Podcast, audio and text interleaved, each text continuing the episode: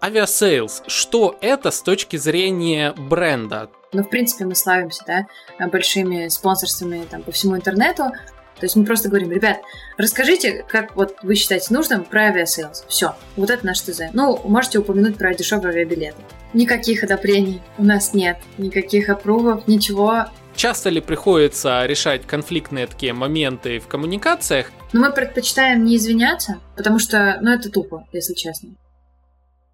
Коллеги, в последнее время в мире творится всякая дичь. Чтобы не потеряться во всей этой буре событий, на пути к своим бизнес-целям ищите ориентиры в подкасте «Маркетинг и реальность». Тысячи человек вместе с нами еженедельно постигают новые просторы цифровой реальности под руководством экспертов-практиков. Если вы готовы и дальше смело нести знамя своего бренда, тогда приглашаем в новый выпуск подкаста. Это второй сезон подкаста «Маркетинг и реальность», где я, Александр Деченко, бренд-стратег и диджитал-маркетолог, вместе с моими гостями, экспертами из сферы диджитал, говорим про маркетинг, брендинг, пиар и окружающую нас реальность. В новом сезоне мы продолжаем рассматривать актуальные и новые инструменты из сферы диджитал, а также современные методы коммуникации с целевыми аудиториями. Обязательно подписывайтесь на подкаст в удобном для вас аудиоплеере, а также делитесь делитесь впечатлениями о выпусках в ваших социальных сетях. Не забывайте проверять описание каждого выпуска подкаста, ведь там могут быть подарки от наших партнеров.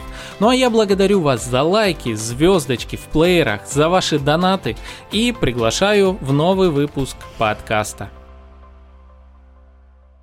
Друзья, всем привет! С вами Александр Деченко, бренд-стратег, диджитал-маркетолог, и это мой подкаст «Маркетинг. Реальность».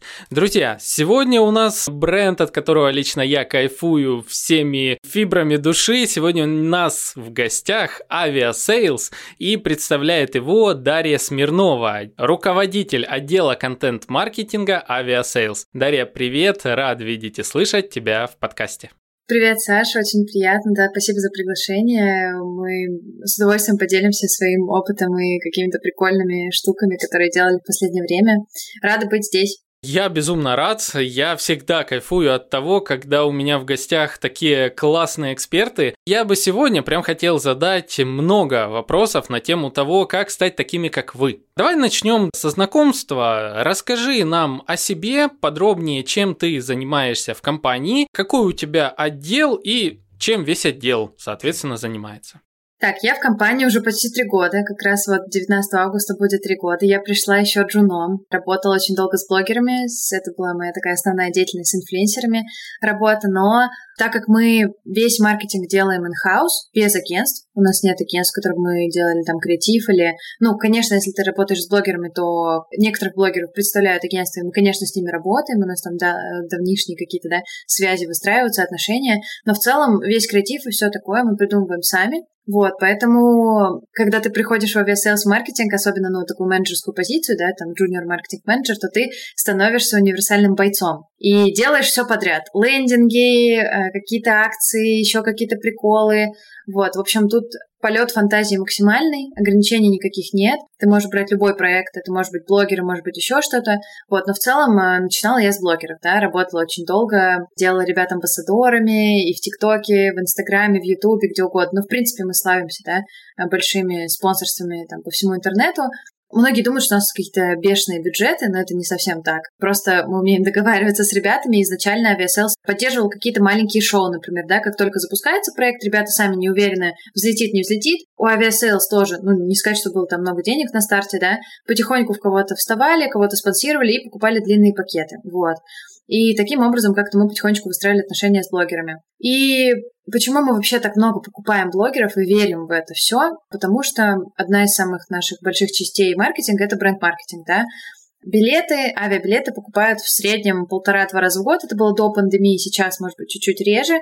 И наша главная задача — запомниться покупателю. Вот он будет смотреть эти шоу, какие-то слушать там подкасты, смотреть своего любимого блогера, и у него должно где-то на подкорке закладываться Aviasales, чтобы в тот момент, когда ему понадобился авиабилет, он про нас вспомнил и такой, о, я же помню, где мне взять билет, Aviasales, вот. Как-то так, то есть начинала я с блогеров, в итоге у меня был очень большой какой-то интерес к соцсетям, и все это переродилось в то, что я теперь вот рулю э, контент-командой. То есть весь контент-маркетинг э, у нас он делится на две части, это соцсети и блог. Блог у нас э, называется «Пассажир», чуть попозже про него побольше расскажу. Ну да, то есть вот у меня команда из восьми человек. У нас есть SMM-менеджер, который отвечает за все сети, соцсети. Ну, все, мне кажется, его знают. Это Рома Бурдунов. И он ведет наш э, великолепный твиттер, который очень разлетается всегда на цитаты виральный. У него есть два... Э, Люба и Ваня — это наши джуны. Мы их совсем недавно взяли, очень классные ребята. Они там и стихи придумывают, и, ну, то есть прям разбавили э, наш контент какой-то в год. Вдохнули свежую жизнь в наш контент. Вот, есть человечек отдельно на Инстаграме, Анжелика, и есть ребята, которые занимаются пассажиром. Это медиа наши, да, отдельная. Вот, ну то есть все делаем своими руками, все придумываем, все посты. У нас нет контент-плана какого-то, да, конкретно. Есть какие-то вещи, про которые мы хотели бы там рассказать отдельно или подсветить, но так вот, чтобы супер каких-то строгих рамок у нас нет. Сегодня сели, придумали, написали. Э, завтра там придумали что-то другое, написали. Как-то так. Угу. Поделись, как попасть в команду Aviasales и возможно ли это вообще? Вот э, ты говоришь, три года работала. За счет чего тебя взяли? Какие должны быть базовые навыки у человека? У меня не так много было опыта до Aviasales. У меня было, ну, наверное, года три разных стажировок абсолютно. Но, наверное, больше всего они были в бренд-маркетинге, и в аналитике, и в продажах, но, наверное, больше всего сыграла роль стажировка у меня была в Гугле. Я работала в московском офисе Гугла, да, год целый на самом деле. Было очень клево. И, в принципе, я могла поехать потом работать там на стартовой позиции в Ирландии, на стажировке. Ну, не на стажировке, а на стартовой позиции в продажах, да. Но мне хотелось именно маркетинг, поэтому я все-таки сделала выбор в пользу компании, которая делает классный маркетинг. Вот, хотелось прям маркетинг ручками делать. Поэтому я скажу, что чтобы попасть в маркетинг, нужно, наверное, понимать, э, какой именно вам маркетинг нужен, а для этого нужно разные штуки попробовать, да, то есть есть там перформансный, есть бренд-маркетинг. Я изначально понимала, что мне интересно что-то про бренд. Меньше про цифры, больше про бренд. Про какую-то вот синергию пользователя с э, брендом, про какое-то вот взаимодействие, вот эту магию контента, креаторство, работу с людьми, блогерами и вот это вот все, да. Вот, ну то есть, когда я приходила в VSLS, я не думала, что это будет только работа с блогерами поначалу, да, я просто понимала, что будет там и аналитика, и то, и все. Вот, и в целом я бы сказала, что нужно пробовать разное. Очень прикольно. Мне кажется, я никогда не работала в агентстве, но перед тем, как я пришла в VSLS, я хотела пойти в агентство, и поработать в маркетинге, потому что ты понимаешь, как устроены разные компании, разные индустрии, и как у них работает отдел маркетинга, да, какие у них бюджеты. Это очень расширяет твои границы, и ты думаешь не только в рамках одной индустрии, а ты понимаешь, что, например, э, алкогольная индустрия, у них супер много ограничений в маркетинге, да, и вот как придумать внутри вот какой-то такой маленькой коробочки варианты, как попромиться, это очень круто.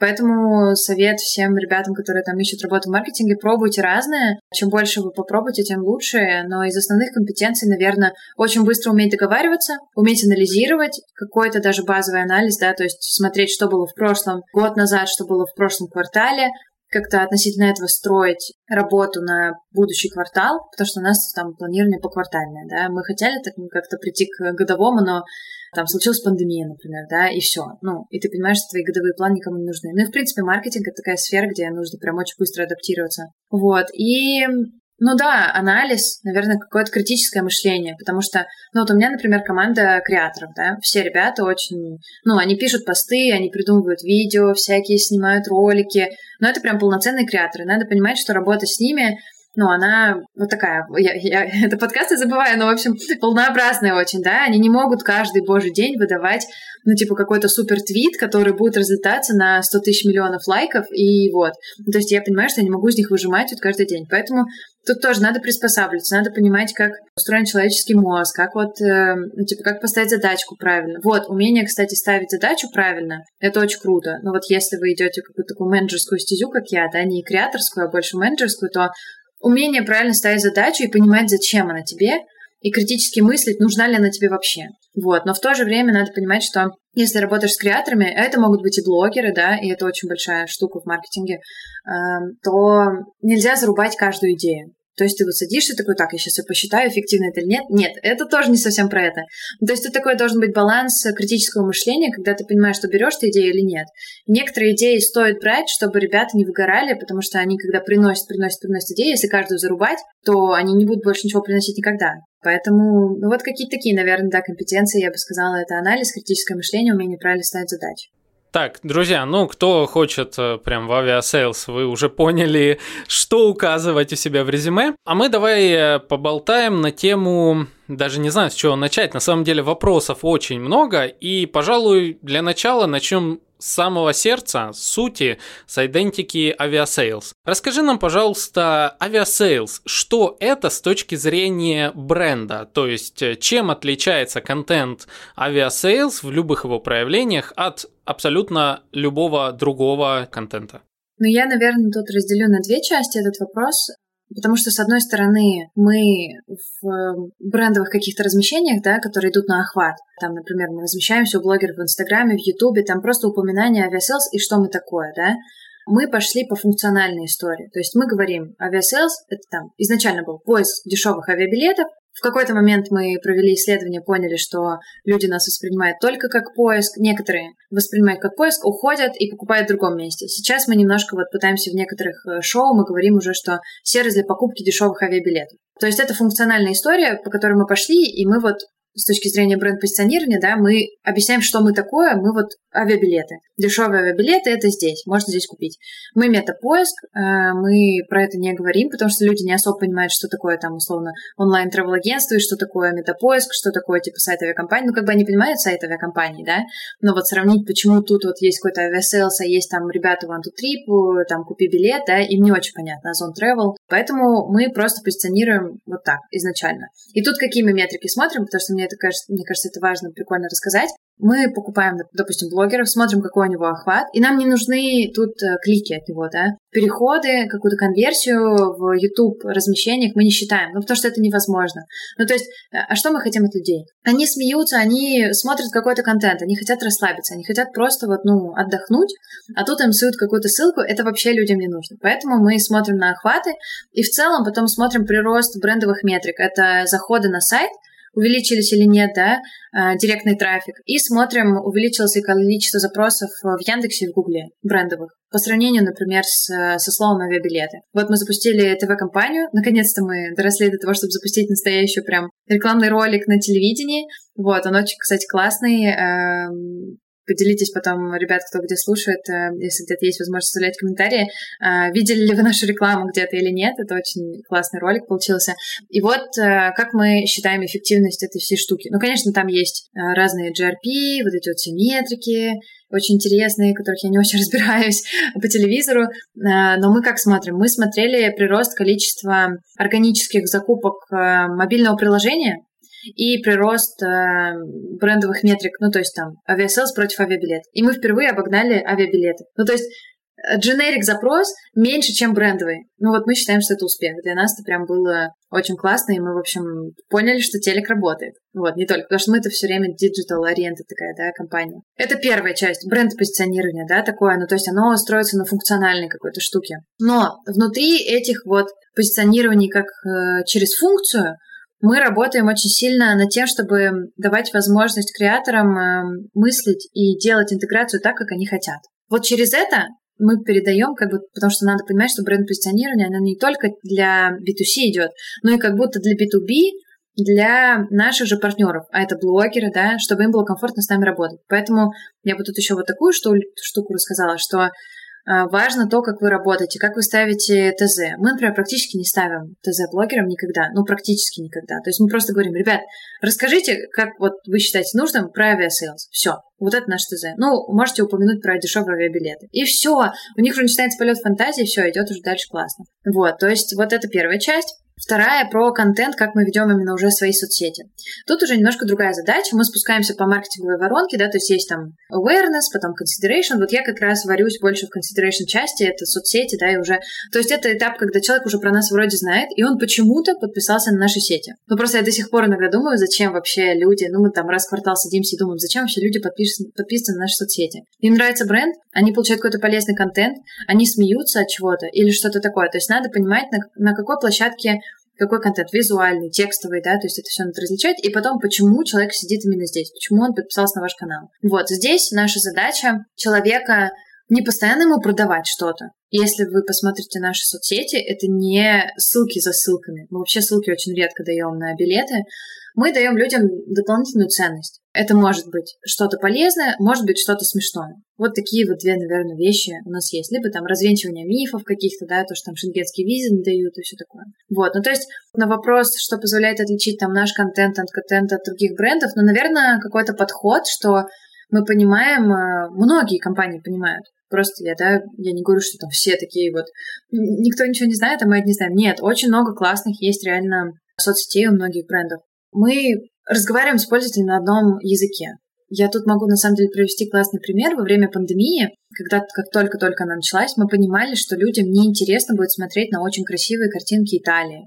И вот эти посты в духе «Как мы соскучились по Греции?» Да никому не нужна Греция. Люди сидят дома, скучают, у них за окном зима, еще пандемия началась, почему-то все болеют, должны носить перчатки, маски, но типа это реально никому не сдалось. Поэтому мы посидели, поштурмили и подумали, так, мы должны с людьми общаться на одном языке, и мы должны встать прям вот в их как это говорят, типа в их тапке, да? Вот. И мы начали постить в тот момент э, рецепты салатов, программу телепередач. Вот. Ну вот что-то в таком духе, потому что мы поняли, что вот так люди нас чувствуют тоже. И мы им говорим, что мы с вами, мы, мы такие же люди, как вы, и мы делаем то же самое, что и вы, и мы не хотим вам тут что-то продавать, а мы как бы просто вместе с вами переживаем вот этот тяжелый период. Поэтому, наверное, вот э, я бы сказала, да, человечность, потому что у нас даже, ну, в соцсетях мы часто отвечаем как-то от, лично от кого-то, да, там, может, кто-то из наших СММщиков может от своего лица даже ответить, и ты понимаешь, что реально за этим брендом, за этими соцсетями стоят люди.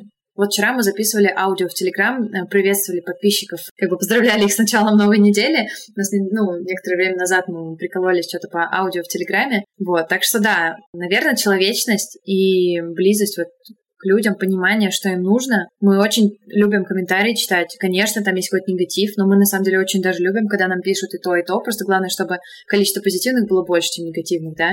Но если человек э, удосужился прийти и оставить свое мнение, даже если там ему что-то не нравится, ну это же круто, он потратил время на это, он пришел к тебе и хочет вот тебе вот донести, что ему там что-то не нравится, или там в Сочи он был, ему не понравился, тут мы ему про Сочи рассказываем. Так что вот, как-то так. Мне очень нравится, когда наши гости рассказывают, вот знаешь, только дай слово про компанию, про их детище, и сразу льется как рекой, прям много эмоций, прям все подряд и так далее. Вот на тему как раз позиционирования. Вот ты говоришь, у вас в основе лежит э, такая некая человечность. Я бы хотел здесь обсудить тему, насколько это понимается на уровне команды. У вас есть какие-то, не знаю, прописные прям истины формата там платформа бренда, там миссия, цели и так далее, или вы просто вот, э, ну и так понятно, что давайте будем по-человечески, не нужны нам никакие там трактаты о том, что такое VSales как бренд, как у вас внутри это организовано?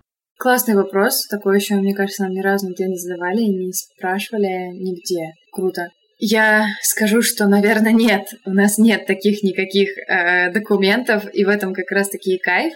Однако мы подбираем людей, которых мы, наверное, понимаем, что примерно они будут мыслить, как мы, да.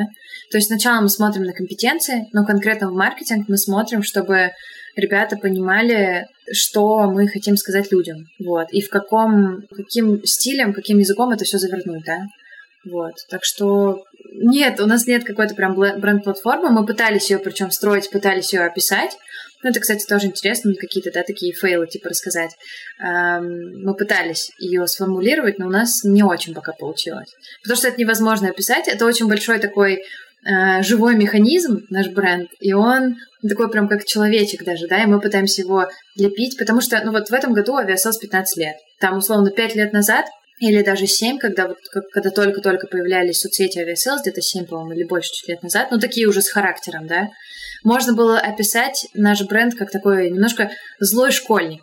Он вот такой вот, он над всеми прикалывается, он что-то от всех хочет, он что-то вот такое вот, какую-то штучку приносит, вот, э, такая вот заноза в маркетинге, что-то вот он все, откуда вылез, непонятно, от какой-то вот этого Aviasales, все про него говорят, вот, и он такой был злой школьник. Но по мере того, как мы росли, аудитория меняется, мы начали собирать как можно больше взрослой аудитории, потому что они тоже путешествуют, и нам нужно с ними тоже говорить на каком-то одном языке. И, конечно, мы не перешли в сторону какого-то официоза, но мы попытались скорректировать, чтобы это было все так же шутливо, немножко, ну, такой добрый юмор какой-то, да, какой-то вот стёб или что-то такое, но чтобы там другая аудитория это тоже понимала. Вот, поэтому, ну, бренд постоянно меняется, постоянно тон of voice немножко где-то корректируется, но так вот, чтобы мы это закрепили, нет. Скорее, это на уровне ощущений где-то.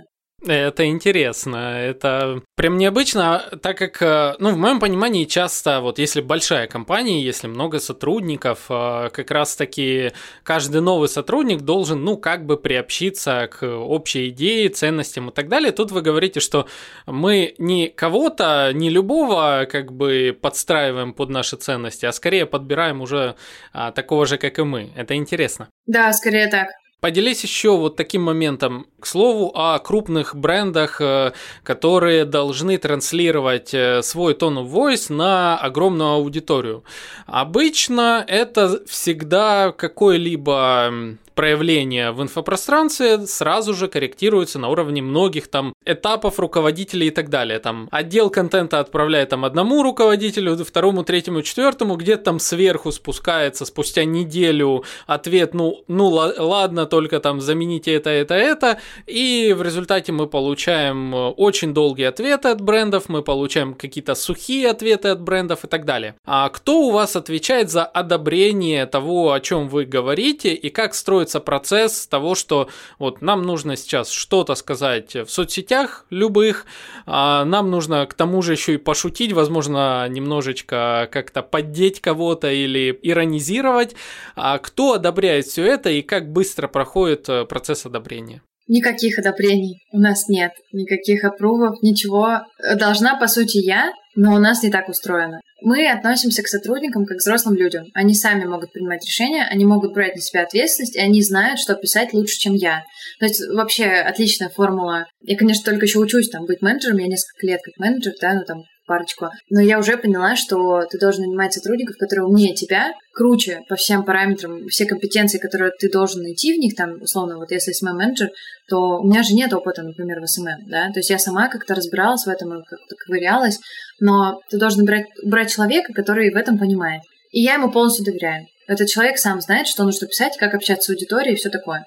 Если какие-то тонкие моменты, то мы предпочитаем сначала выпустить, а потом подумать об этом. Вот, поэтому, ну, мы как-то тут действуем уже так. Конечно, бывали у нас провалы, и были какие-то вещи, за которые... Но мы предпочитаем не извиняться, потому что, ну, это тупо, если честно. Мы вообще не очень любим, когда бренды извиняются, потому что это какой-то, ну, ты типа уже так думаешь, и ты уже это высказал, но почему-то потом кто-то пришел сверху тебе, значит, э, накапал и сказал, удаляй, извиняйся. Ну, это глупо, потому что уже бренд проявил свою позицию, да. Это нужно либо обыграть, либо ну, как-то объяснить пользователям нормально, что вы имели в виду. То, что мы вот супер против того, чтобы извиняться или как-то... Но, конечно, бывают и очень редко случаи, когда мы там ну, что-то приходится корректировать как-то, да. Но в целом мы доверяем ребятам, и они сами решают, что постить, и никаких... Я даже могу не знать, какие там посты сегодня выходят, я уже вижу их по факту в, ну, в Телеграме и во всех остальных соцсетях. Если я увижу, что там какая-то была штучка, не знаю, там, потеряли запятую или что-то, я уже приду, я могу даже сама поправить. У меня есть доступ там к соцсетям, если захочу, я там поправлю, да, какую-то запятую или что-то. Но так, чтобы я там какой-то контент меняла, вообще нет такого. Чтобы я опрувила что-то, да никогда в жизни. Вот. Э, ну, бывает только подсказать что-то, например, ребята пишут какие-то посты, например, про правила въезда куда-то, да, в какую-то страну. Вот, и мы там можем в общий чат скинуть, и типа, ребята, ну посмотрите, что вы думаете, стоит ли тут что-то еще дописать, например, там, про вакцины, кто-то такой, ой, а ты не дописал там, где вообще визу-то получить. Вот в таком формате можем там друг другу скинуть и пообсуждать это, но не более. Вот, как-то мы так с доверием, да, относимся к этому всему. Угу. Это на самом деле очень удивительно, но опять-таки, так как вы крупная компания и ну, мне это нравится, это классно. Когда каждый креативит, когда каждый вносит свою лепту, это здорово, да. Но я также понимаю, что есть некая ответственность потом э, перед аудиторией. Тут как бы я хочу подойти, наверное, к вопросу на тему юмора юмора в коммуникациях и, ну, возможно, каких-то скользких тем, а, которые, опять-таки, приходится задевать, так как, ну, мы все в одном мире живем и так далее. Были ли вообще такие ситуации, когда кто-то из команды вот как бы выпустил пост, и этот пост неправильно восприняли? Ты говоришь, что мы не извиняемся, а, но что у вас внутри происходит? Вы потом как-то вместе собираетесь, обсуждаете, что дальше говорить, или даете так, теперь решай сам эту а, ситуацию. А, если у вас юрист, который, возможно, в этот момент а, подключается, то есть часто ли приходится решать конфликтные такие моменты в коммуникациях, и кто в этом случае несет ответственность за что-то, что может быть не так воспринято аудиторией? Мы стараемся отслеживать, мы вот работаем с Brand Analytics, э, и у нас настроен чат в Телеграме, ну не чат, а типа канал, куда сваливаются все упоминания с аудиторией больше 10 тысяч. И мы, если что-то такое выходит и начинает вируситься, мы сначала смотрим сами, смотрим, насколько там какой-то процент, да, типа негативных позитивных. Мы не, не реально высчитываем, типа, процент, а мы просто смотрим так, ну, кажись, тут, типа, вроде более-менее нормально. Просто кто-то там Кому-то не понравилось, это окей. Если мы понимаем, что это начинает вируситься уже до какого-то уровня, там, до телеграм-каналов, мы дальше еще следим за этим. И если это уже идет в СМИ или куда-то, тогда, конечно, подключается к нам наш пиар-директор Янис и его команда, очень классные девчонки, с нами все работают. Они мониторят, насколько это критично все. Но на самом деле такие моменты очень редко происходят, возможно, раз в год. И вся компания, у нас на самом деле не очень большая компания, у нас 450 человек или 500, может быть, типа такого, да. И мы все в одном чате, у нас есть чат-маркетинг, это общий чат в Slack, да, где все вообще могут сидеть. То есть это не только чат маркетинга, а вообще всей компании, где нас там подсказывают что-то, что мы не так делаем, или там что-то, что нравится, или там, э, ну, в общем, прикольный чат. И там все начинают скидывать, где они видели какое-то упоминание, или если что-то прям совсем разгорается сильно, и мы начинаем за этим следить. Поначалу можем следить, ну так, типа, с интересом и с каким-то даже ну, таким с юмором, да, то есть там, ой, интересно, что там еще, что там еще дальше, как это разгорится. Если понимаю, что это куда-то в критическую сторону уходит, то подключаются пиары, они, ну, они, в принципе, всегда мониторят, да, что происходит. Наша любимая история, что какая-то жесть всегда происходит, когда Янис в отпуске, наш, да, пиар-директор, он всегда ходит в отпуск, когда что-то такое происходит, там, раз в год, вот, и, ну, он выходит из отпуска и, конечно, там разрулит эту ситуацию, как-то договариваются и обсуждают, и разные подходы, но тут я не супер специалист в пиаре, не могу прям по конкретным шагам, да, разложить там, как это все происходит, вот, но как-то решать этот вопрос, да. Ну, то есть мы следим, конечно, мы следим и смотрим на реакцию людей. Вообще наша позиция по юмору, хочу просто тоже рассказать, мы шутим над всем. То есть у нас нет такого, что вот над этим мы шутим, над этим нет. Просто если что-то нам кажется смешным, где мы можем там ставить свои какие-то три копейки и связать это с путешествиями как-то смешно, мы про это пишем. У нас нет какой-то формулы или там документа, где расписано, вот, вот это нельзя, это табу. Ну, единственное, хорошо, у нас есть единственное табу, это, наверное, экстремальные виды спорта, потому что какое-то время назад, там несколько лет назад, был какой-то не очень хороший случай, кого-то спонсировали, и не помню, что-то плохое случилось, вот, с тех пор, как бы, вот это у нас немножко табу. Ну и падающие самолеты. Конечно, мы не хотим рассказывать никому про смерть и все такое. Вот, поэтому э, вот это, наверное, две темы единственные. Остальное мы можем пылесосить условно кого хотим, что хотим и какие угодно процессы. Вот, потому что мы считаем, что это прикольно, и шут... ну, юмор для того и существует, что может шутить надо всем. Угу. А, ну и, наверное, в первую очередь это некая самоирония, которую особенно наблюдаю в последнее время. Ее много, и она классная. А вот, в начале самом ты говорила, что у вас есть условное разделение на инфлюенс-маркетинг и на контент-маркетинг. У вас есть, э, вот, или может сформировалось за последнее время, ну, какие-то критерии к тем блогерам, которых вы готовы брать к себе вот под крыло, скажем, с кем вы готовы сотрудничать? А какие вообще базовые показатели должны быть у лидера мнений? По поводу блогеров. У нас, в принципе, ну, они тоже нигде никак не описаны. Это все опирается на здравый смысл. Но мы очень часто не то что спорим, а мы друг другу закидываем в чатик примеры каких-то каналов, да, или блогеров и спрашиваем, типа, «А что думаешь про него? Или вот про них, да, мы, то есть постоянно, постоянно мониторим какой-то свежий контент, свежих креаторов, и нам очень много на почту приходит. У нас есть почта marketingsobaka.vsas.ru, куда приходят всякие запросы, и на самом деле очень многие ребята классно формулируют э, ну, какое-то предложение, да, себя и своего канала, присылать статистику, и с этого много партнерств у нас начиналось. Вот, так что и мы всем отвечаем. Если какое-то предложение нерелевантно, мы все равно ответим, и даже, может быть, если там получится, распишем почему. Вот. Каких-то супер критериев нет, но мы смотрим, э, ну, во-первых, в Ютубе мы от 100 тысяч просмотров примерно смотрим каналы, да, потому что иначе, ну, мы же все руками делаем, у нас сейчас там два человечка, которые блогерами занимаются, да, ну как бы они разрываются. Там у каждого по 30 плюс блогеров работать напрямую, это тоже очень трудозатратно, поэтому, ну, чтобы это было эффективно, более-менее, мы берем как бы такие канальчики, хотя, ну, хотя бы от 50 тысяч просмотров на каждом ролике, да.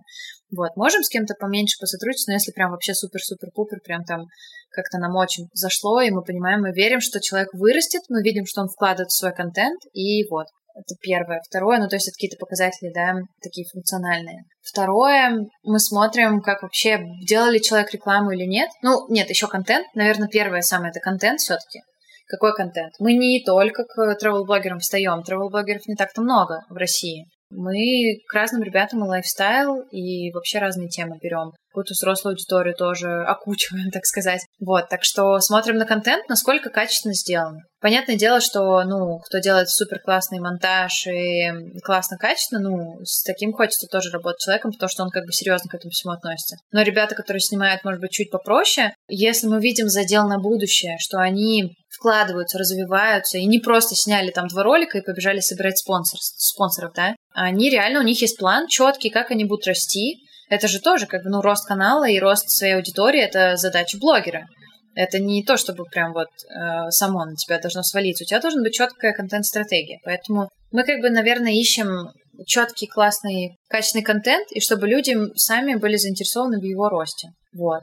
Ну, наверное, как-то так. И плюс смотрим, если была когда-то реклама в этом блоге, как ее делали просто в лоб, напрямую, то есть без каких-либо там, просто видно, что человек читает по брифу, нам такое неинтересно. То есть ограничений каких-то нет, супер ограничений нет, э, это может быть все что угодно. Зависит от вас. Э, мы можем посмотреть любой контент. Ну, то есть у нас там ребята, которые занимаются блогерами в день, ну, не знаю, поскольку роликов смотрят, и они реально пытаются вникнуть там, насколько это классно все. И, ну, то есть мы реально в это все погружаемся сильно. Поэтому все зависит от вас.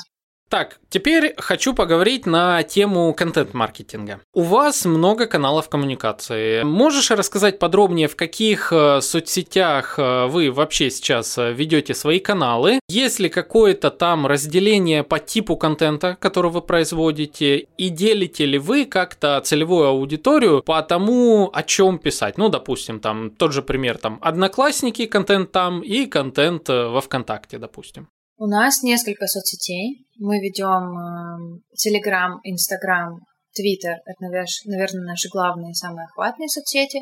Одноклассники, Дзен, иногда ВКонтакте. Сейчас тоже ВКонтакте э, среди таких мастодонтов, да, наших. Фейсбук и ТикТок. ТикТок тоже наш мастодонт. Конечно, мы смотрим на то, какая аудитория где сидит. Очень жалко единственное, что в Телеграме никак нельзя посмотреть, что это за люди, потому что, ну, это сама площадка сама по себе такая, да, как бы анонимность и регистрация без даты рождения, без всего чего угодно, только имя и телефон, поэтому тут понятно, почему нельзя посмотреть аудиторию, да. То есть, ну, мы как бы там в Телеграме мы пытаемся на настроение понимать, что люди пишут, и вот как-то так адаптировать, да, канал. И, ну, и, в принципе, это текстовая соцсеть, поэтому там мы больше упираем на тексты, да. Ну, вот тестируем иногда форматы типа с аудио. В остальных соцсетях, где возможно посмотреть аудиторию, конечно, мы ориентируемся и подстраиваем язык и контент туда. Но язык не совсем, а скорее, да, вот я скажу контент. Вот, одноклассники, мы вообще очень давно их вели, а потом как-то вообще в какой-то момент даже перестали. Ну, а недавно мы про них вспомнили, пом- ну, и подумали, что, наверное, нам надо туда вернуться и как-то с, новым, с, новым, с новыми силами. И мы даже устроили там морской марафон от Aviasales, и там участвовали более-менее взрослая да, аудитория, э, участвовала, там даже разыграли авиабилеты. Вот, ну, то есть пытаемся там, там у нас анекдоты всякие, какие-то приколясы, понятные вот этой всей аудитории. Аудитории. Вот, поэтому, да, мы очень подстраиваем контент. Например, в ВК лучше всего заходят как раз-таки какие-то виды, фотографии мест, какие-то необычные водоемы, водопады, суперлуни, ну, вот в таком духе, да, где-то там. Но, ну, а в принципе, можно писать про все что угодно. То есть, если ты пишешь про другую страну, это уже travel. Так что тут, конечно, у нас контента может быть море. Вот, так что, ну да, я бы сказала, что, конечно, подстраиваем и смотрим, как там люди реагируют. Угу. А вот ты говоришь, э, мы смотрим, какая аудитория там сидит, и под нее подстраиваем контент. Часто многие бренды отфильтровывают часть аудитории, ну, по принципу, просто это не наша ЦА. Вот, у вас есть ваша и не ваша ЦА, или же вы стараетесь быть вот тот случай, когда наша ЦА это все? Мы когда-то для себя обрисовывали ЦА, да, и в принципе сейчас она у нас есть, да, это там 25-34, digital, э, много летают, и ну как бы такой костяк, да. Но надо понимать, что люди путешествуют и просто по России не только в отпуск, а по большей части это путешествия даже, ну, в рамках там к семье, бизнес-путешествия, да, какие-то командировки. И очень много билетов покупается именно таких. И тут нам важно подсвечивать функциональную возможность, что это все-таки дешевые авиабилеты, да, а не то, что это отпуск, ура, я полежу на пляже и все такое, или там исследую что-то. Поэтому тут такая двоякая история. Мы никого не отрезаем, а мы как бы для всех, потому что нам интересно со всеми работать. Просто для каждого, каждый может найти свою площадку. Мы как-то устраивали конкурс на Новый год два года назад, и мы, у нас была такая идея прогнать людей по всем нашим соцсетям. Кто дошел до конца и кто когда-либо участвовал в этом конкурсе, вам респект, потому что мы реально, когда уже поняли, что это реально, ну, получилось очень сложно. Там нужно было заходить на лендинг, и в каждой соцсети, там, например, зайди ВКонтакте и сделай там какой-то репост. Зайди в Телеграм, подпишись на боты и получишь себе какую-то открытку. И то есть по каждой соцсетке мы их прогоняли, и у нас там очень сильно подписочная база, да, выросла. Это было прикольно, но люди потом стали отписываться, потому что им какой-то контент вот конкретно на этой площадке не подходил. Потому что, например, у нас абсолютно разный контент в Инстаграме и Телеграме. Это разная аудитория, это ну, людям там абсолютно разное нужно, и ну, надо это прям четко понимать. Но мы никого не отрезаем, и мы, наверное, ну просто если кому-то не нравится, люди отписываются, мы никого не держим. Так что да, просто главное не проводить какие-то гивы, да, ну то есть тоже, если вот мы устраиваем конкурс, мы их крайне редко устраиваем, потому что мы понимаем, что это неэффективно. Ты собираешь аудиторию призоловов, как мы их называем, и в принципе это довольно устойчивое понятие, да, призоловы. Они подписываются, хотят выиграть билеты, потом уходят. Поэтому тоже, кстати, у блогеров мы смотрим, чтобы они не проводили гивы или какие-то такие сомнительные конкурсы раскачивались. Ну, как бы это довольно легко проверить, когда аудитория... Мы смотрим количество комментариев, а, это очень важно. Если мы видим там блог на миллион в Инстаграме, но у него под каждым постом меньше ста комментариев, ну, типа, это странно. Это реально странно. Так что как-то так какие золотые слова о том, что гивы это полная чушь. Мы сидим, мне приходит э, уведомление на почту Aviasales. А камбуча летит в Геленджик. Я просто кайфую иногда от писем. Я подписался относительно недавно, вот именно на рассылку, да. Рассылка это супер. У нас, прости, пожалуйста, перебываю, у нас рассылка тоже, причем это не моя команда занимается ей. А, вот у меня весь контент-маркетинг, кроме, да, рассылки. А, исторически так просто сложилось. И ребята потрясающие письма пишут, и у нас очень большая база рассылки, и там а, с каждым годом только растет эм, ну, вот этот показатель а, открытия писем, да, click-to-open rate, и это супер. Это просто супер. Я сама кайфую. Да, рассылка офигенная, мне нравится. Я периодически, когда сперва подписался, а, я не помню, первые, наверное, два письма а, меня в небольшой шок закинули своим, а, своей темой письма, потому как оно приходит, и там что-то было, ну, прям мозговыносящее. Я не помню, я не мог не обратить внимание на это. Вот, это раз, классная тема, и внутри верстка письма отличная. Ну, я такой фанат email-маркетинга, у меня принцип э, чистой почты, то есть все, что мне приходит на все мои почты, я читаю, я проверяю абсолютно. Я тоже поддерживаю. Вот, это, это, кстати, классная фишка, наверное, в современной жизни, особенно у диджиталов. Совершенно не понимаю людей, у которых тысяча непрочитанных писем. Абсолютно, у меня глаз дергается просто сразу. Та же фигня, та же фигня. Вот, а если мы говорим на тему контент-маркетинга, ну, включим сюда и email-маркетинг тоже, какие KPI чаще всего стоят? Они такие же, как у работы с инфлюенс-маркетингом, ты говоришь по теме упоминания цитируемости бренда, или же у вас есть некие привязки к продажам, к тому, сравниваете ли вы как-то, какая соцсеть вам больше принесла в этом году, меньше? Хороший вопрос, потому что, ну, потому как я рассказываю, кажется, что мы такая просто золотая компания, у нас никаких правил, ничего, ни брифов, ничего.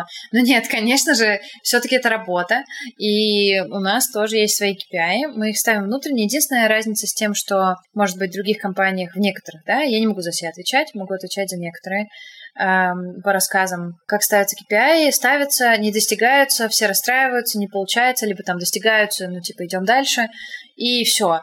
Но у нас этот процесс, если мы понимаем, что, допустим, не достигли, я расскажу сейчас, что за KPI, но если мы понимаем, что мы не достигли, мы не то, что там, о, ты не достиг, все, там лишаем премии. Нет, это не так происходит. Мы просто садимся и думаем, а почему? Что случилось? Контент не тот?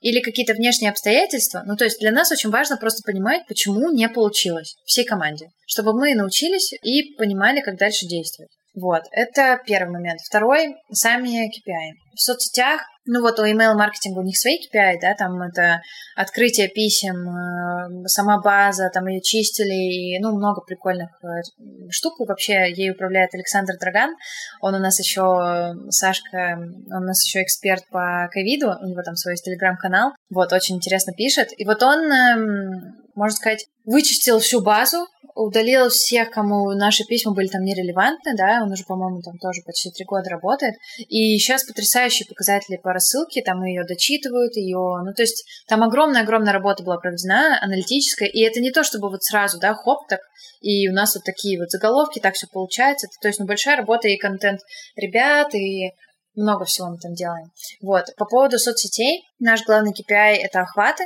Ну, в принципе, как и в бренд э, партнерствах, да, это охваты, а потом, ну, не совсем у цитируемости упоминания, да, скорее нам там интересно трафик на сайте и количество именно в Гугле поисковых запросов. А в соцсетях это охват. Мы смотрим средненедельный, среднемесячный охват, растут они или нет.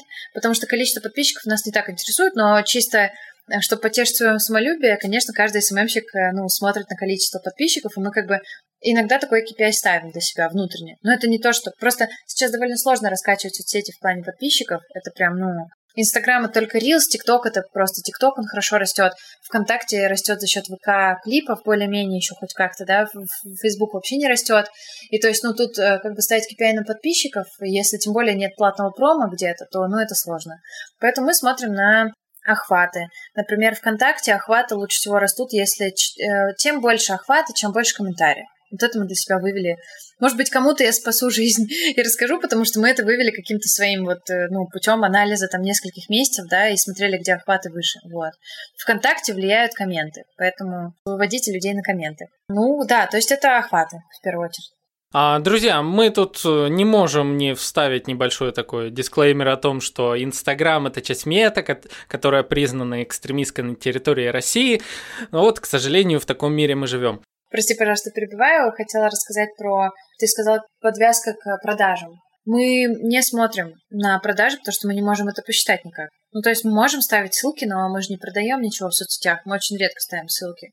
Но вот сегодня, например, у нас вышел пост про то, как путешествовать там по Европе, например, дешевле. Не то, что вот сейчас из Москвы через Стамбул лететь там, да, туда, а по наземной границе ты ее пересекаешь и едешь уже там из Прибалтики дальше на самолете.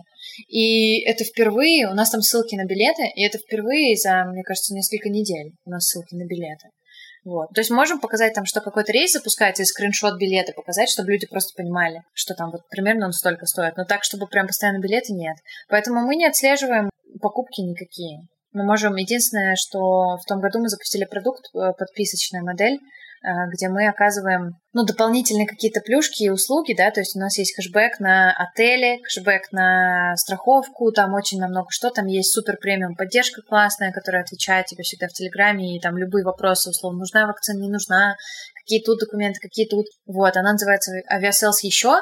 И вот тут мы могли посчитать продажи, потому что мы давали ссылку с промокодом и блогерам. Это наша наконец-то сбылась прям мечта. Мы хотели блогерам всегда давать промокоды, и они всегда тоже их ждут. А мы такие, блин, мы, мета-поисковик, мы не можем вам дать промокод, но наконец-то у нас появился такой продукт, вот Aviasales еще, где можно через промокод отследить, но тоже соцсети нам сильно много туда не приносят. Там надо очень долго работать над узнаваемостью самой подписки, бренда подписки, да, чтобы люди там потом покупали. Угу. Ну, я понимаю, у вас э, путь клиента очень разнообразный, куча сценариев, и действительно там хоть промокоды, хоть ссылки и так далее, оно все запутается 150 раз, и все равно будет неверно. Мы только потраченное время на оптимизацию, на какие-то вот эти подсчеты, аналитику и так далее. А по поводу э, пассажир, пассажира.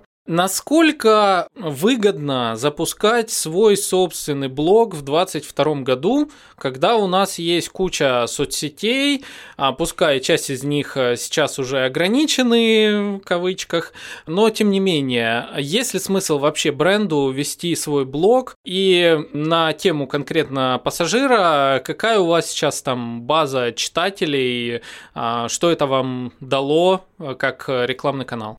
Пассажир — это наша медиа, да, перезапуск блога. У нас был до этого блог Aviasales, сейчас мы такой интересный контент-проект делаем, да, Пассажир, то есть такое новую, новое дыхание, новая концепция, новое все. Мы очень верим в контент-проекты, поэтому я скажу, что есть смысл, да, качать новый блог э, в 2022 году, потому что мы, в принципе, верим в контент.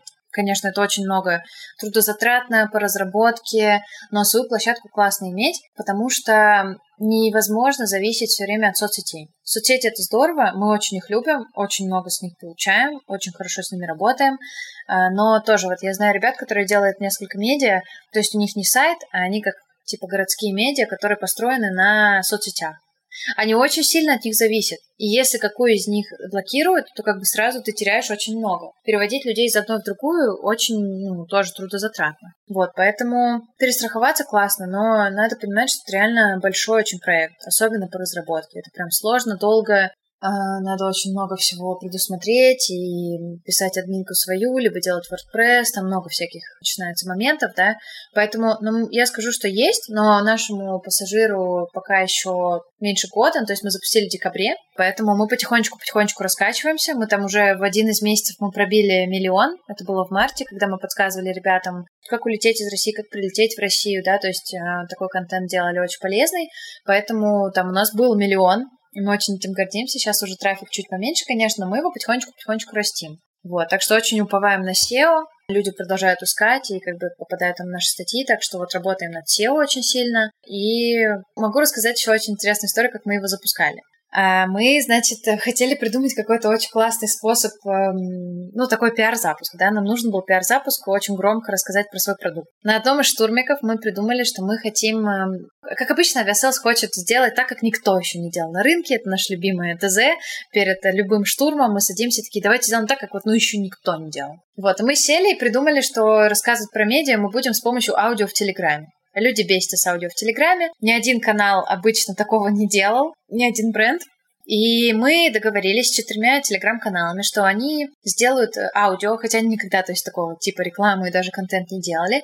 Они сделают аудио, либо мы им запишем, как будто там, например, в маркетинговых каналах а, это было в духе как будто Aviasales делится каким-то секретом. Ну, типа там в аудио было Привет, слушай, как будто вот ты реально переслал своему другу аудио, и там было «Привет, слушай, мы тут в Aviasales запускаем э, издание о путешествиях, расскажи просто про него у себя в канале». И в таком духе прям было аудио. Вот. Как будто это какой-то вброс э, случайный, то есть не туда куда-то переслал. Вот. Было несколько таких аудио, четыре. И людям очень понравилось. То есть мы видели отклик, очень круто полетело. И в тот же день мы закупили еще 8 каналов, благо нам как бы юристы там и ребята, финансисты помогают это быстро делать, да, и заключать договора, и мы все это сели и прям буквально за несколько часов раскидали. Некоторые ребята вообще бесплатно делали такие, то есть это превратилось в целый флешмоб, аудиореклама в Телеграме, вот, и оно пошло, у нас в итоге получилось 600 тысяч охвата этих э, аудиореклам. Мы не знаем, сколько из них э, прослушали аудио, потому что такую статистику Telegram, к сожалению, не отдает. Но мы знаем, что на следующий день ввели в адресной строке пассажир Aviasales, да, и прям поискали и перешли к нам директный трафик на сайт э, aviasales.ru slash пассажир был 10 тысяч. То есть люди реально услышали про пассажир и перешли к нам сразу на сайт. Это очень круто. Ну, то есть из 600 тысяч э, охвата, я не знаю, ну, допустим, если грубо половина послушала реально это аудио, услышала слово пассажир, да, там, не знаю, 300 тысяч, 100, может быть, да, прям реально поняли, и 10 тысяч из них еще и прям зашли на сайт. Ну, мы считаем, что это клево, это прикольно было. Вот, так что вот какой-то такой вот проект запустили, потихонечку его развиваем, очень верим в контент-маркетинг и надеемся, что у нас получится классные медиа построить. Это классная конверсия, действительно. А вот э, вопрос на тему как раз э, своего медиа. А вы развиваете его исключительно у себя на сайте, как блог, либо же вы пассажиру сейчас создаете отдельные телеграм-каналы, там в соцсетях э, раскачиваете. А почему спрашиваю? Так как многие люди отвыкают уже, давно отвыкли от того, чтобы заходить прямо на сайт кому-то. Всем привычно, там, сидим в Телеграме, новый канал, подписались, там, читаем и так далее. Соцсеточки подписались, ну и попадайте мне в общую ленту. А, как у вас? Это блог или это целая медиа, которая будет независимо развиваться. И если это все-таки один блок, то как заставить человека изменить привычку потребления контента и приходить все-таки на сайт? Крутой вопрос. Это тот вопрос, который перед нами сейчас стоит да, в нашей ну, стратегии. Стратегии дальнейшего развития пассажиров. Мы даже на этапе запуска думали, стоит ли заводить пассажиру отдельные соцсети. Пришли к выводу, что пока мы не будем этого делать и развивать будем через соцсети Aviasales, вот, потому что, ну, не так, чтобы много очень денег, да, у нас на то, чтобы развивать медиа, потому что все-таки хочется там на органику уповать, на прямые заходы, на то, чтобы люди запоминали медиа и приходили к нам. Вот, поэтому пока что в таком формате, что это сайт, да, отдельный, мы на него ведем, а с него потом можно будет переходить на продукт, куда-то еще.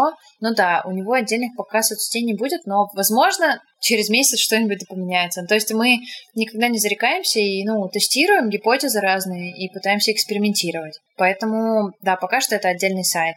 Мне очень интересна всегда тема контент-маркетинга и развития своих блогов. Я прекрасно понимаю, что такое развивать блог своего бренда. То есть ты, по сути, подпитываешь именно SEO-индексацией свой бренд, э, что понятно, что понимаешь, как монетизировать и так далее. А тут как бы вот э, я увидел, что пассажир это, ну, отдельное название, это как бы отдельная медиа, и понятно, в него можно интегрировать продукты Aviasales, там, интеграции и так далее, но Тут же вопрос, стоит ли вкладывать усилия в развитие этого медиа, так как это уже больше затрат на производство и уже как будто теряется цель надобности этого самого пассажира. Вот э, мне интересно как раз э, вот вы решили эту проблему или нет. Получается, все же вы в работе еще. Мы ее решаем, да, потому что тут такая замкнутый круг. Медиа нужно для того, чтобы дополнительную ценность бренду нести, но в то же, в то же время сейчас мы раскачиваем медиа за счет бренда. И вот тут получился замкнутый круг. И мы из него хотим как бы немножко вылезти. Но тоже давайте посмотрим там на какие-то классные примеры, типа Тинькофф журнал, да. У них главный трафик, ну там, органика плюс директный. Это что значит? Что люди хорошо знают бренд Тинькофф журнал. Они приходят на него, они приходят, у них есть какой-то совет, вопрос, они приходят и там взаимодействуют с брендом, да. Вот, то есть, э, ну вот мы тоже к такому стремимся, это директный трафик и SEO. Когда мы сможем вывести в процентном соотношении вот эти два канала в топ, тогда мы уйдем от зависимости от рекламных каких-то интеграций, да, переходов, от партнеров и от интеграции у себя в соцсетях. Ну, то есть это, это будет, но не так вот, чтобы очень много, да. Но тоже мы даем себе время, потому что у нас прошло всего полгода, то есть, ну, нам еще раскачиваться и раскачиваться, так что еще придем к такому.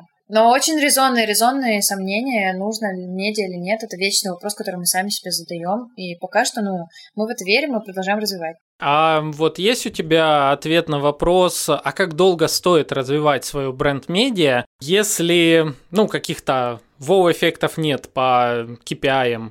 А, то есть, как понять, вот вы сейчас полгода, вы верите в него, и уже видите вот эту проблему зам- замкнутого круга, куда переливать все-таки свои усилия, деньги, трафик и так далее. Как долго вы будете верить в этот проект, и что должно случиться, чтобы вы поняли, что не зря, не зря мы все это делали? Не зря делали, я думаю, когда директный трафик вырастет, то есть когда реально медиа запомнится людям, и он у нас сейчас не очень большая доля, поэтому я думаю, да, будем смотреть по директному трафику, плюс SEO, ну да, органика. Органика у нас, в принципе, на неплохом уровне. У нас был всплеск в марте миллион, поэтому это уже как бы был классный результат, и мы очень сильно довольны им. Я думаю, что два года, наверное, мы можем дать на это все. И будем смотреть по распределению трафика директные и органика, чтобы они преобладали. Если они не будут преобладать, будем думать, что не так. Но как бы мы это периодически делаем, каждый месяц, да, смотрим. И то есть, условно, через полгода мы еще посмотрим, сядем и подумаем, может быть, там не хватает брендирования, там, может быть, там еще чего-то не хватает, может быть, там как надо вообще по-другому. Может, нам надо вернуть, откатить, сделать опять блог Aviasales и все. Вот, мы как бы готовы к экспериментам, готовы откатываться и просто, просто тоже, ну, мы какого-то потолка в каких-то соцсетях э, в какой-то момент уже достигли, и каждый раз себя пытаемся переплюнуть, что-то новое сделать, что-то прикольное, да, поэтому пассажир это тоже для нас такой некий вызов, контент-проект, который мы пытаемся понять, насколько вообще эта медиа-история может жить дальше. Я тебя понял. Дарья, большое тебе спасибо за то, что поделилась тем, что внутри происходит у Aviasales, как вы все работаете. Всегда это очень интересно, всегда интересно наблюдать за тем, как развиваются разные типы команд, а, какие там внутри устои, какие а, решения принимаются, как они принимаются и все в этом роде. А напоследок дай совет э, нашим слушателям на вот 22 год в плане плане выстраивания коммуникации со своей аудиторией. Какие соцсети ты видишь э, перспективными? От чего, возможно, стоит э, отказаться вообще в 2022 году? И что для тебя в этом году стало прям таким открытием прорывным, что вот это то место или тот формат контента, который мы прям долго искали, он очень классно работает. Ну, Телеграм топ, очень э, любим эту соцсеть продолжайте развивать там, если еще не сделали, обязательно идите туда. Телеграм топ. Инстаграм не умрет, в ближайшее время точно, ну, то есть будут продолжать люди точно пользоваться, люди очень привыкли, и, ну, я сама за собой замечаю, там, допустим, а, найти какую-то кафешку, я посмотрю ее на Google картах, потом иду смотреть в Instagram, насколько у них там, насколько они понятно с людьми общаются, типа, меню есть, нет, в highlights, да, ну, то есть как э, кафешка себя позиционирует или ресторан, вот, и так что Instagram тоже долго еще не умрет. Э, ВК-клипы, наверное, должна, если команда ВКонтакте, ну, если у них будут классные продукты, и они будут этим заниматься, они могут вообще так площадку вырасти, что будет вообще супер топ. Ну, то есть там задел неплохой. Поэтому вот надеюсь, что они как будут реально круто развивать и все получится. По поводу прорывного какого-то контента, ну, наверное, аудио, но это такой тонкий лед, нельзя по нему постоянно ходить. Вот, еще видеоформат 100%. Онлайн-видео всегда, это растущая всегда контентная часть. Потребление онлайн, ну, видеоконтента, да, растет постоянно, какими-то бешеными темпами, там 5-20% в год. Поэтому видеоконтент на всех площадках делаем 100%. Инстаграм Reels, ТикТок, ВКонтакте клипы, везде. Везде, везде, везде. Друзья, ну вы все слышали, значит, вперед коллегам и где-то менять свою стратегию коммуникации с аудиторией, где-то усиливать. Самое главное, не прекращаем общаться э, с нашими подписчиками, покупателями и тому подобное. А Дарья, тебе большое спасибо за то, что пришла к нам в подкаст. Э, друзья, ну, а дальше, конечно же, вы знаете, что делать. Это ставить лайк, это ставить 5 звездочек в Apple Podcast подкастах, писать нам комментарии. Кстати, в группе ВК можно задавать вопросы прямо под этим выпуском подкаста, и обязательно мы передадим их Дарье, ребятам из Aviasales, поэтому самые интересные вопросы, все, все туда пишем. Ну, а с вами были Александр Диченко, Дарья Смирнова, подкаст «Маркетинг и реальность», Aviasales. Мы с вами увидимся, услышимся в следующих выпусках. Всем пока! Пока!